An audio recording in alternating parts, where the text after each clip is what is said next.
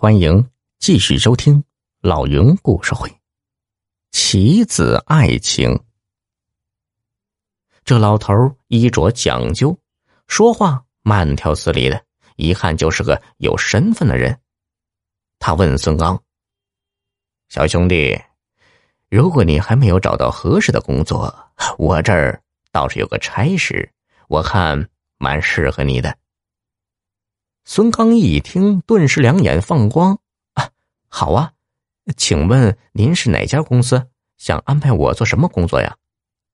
老头摇摇头说：“我这工作呀，不在公司里，呃，是临时的，不过待遇很高，事成后有三万块钱的酬劳。”啊？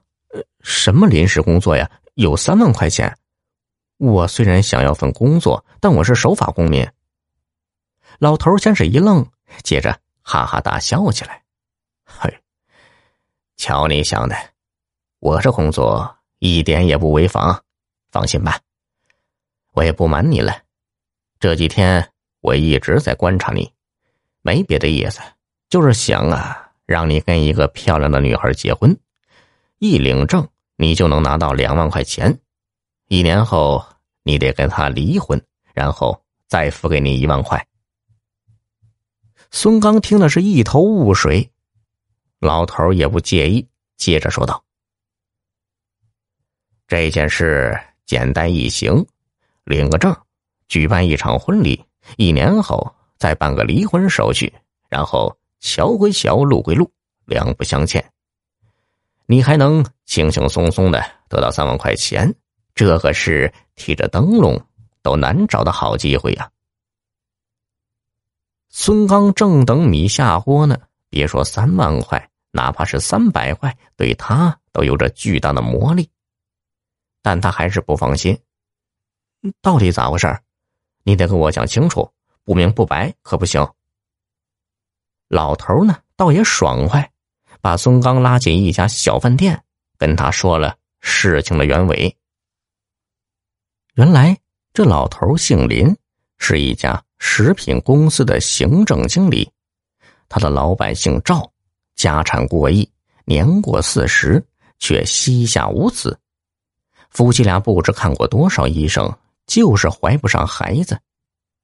赵老板就跟妻子商量收养一个孩子，不过赵老板当面跟老婆说是收养，其实呢，背地里。早就有了筹划。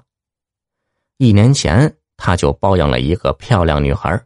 前不久，那女孩怀上了赵老板的孩子。赵老板非常高兴，决定让那个叫薛小北的女孩生下孩子，再让老婆呢把这个孩子呀收养下来。不知不觉，就有了自己的亲生骨肉。赵老板跟薛小北一商量，薛小北答应了。但她是个姑娘，不能这样不明不白。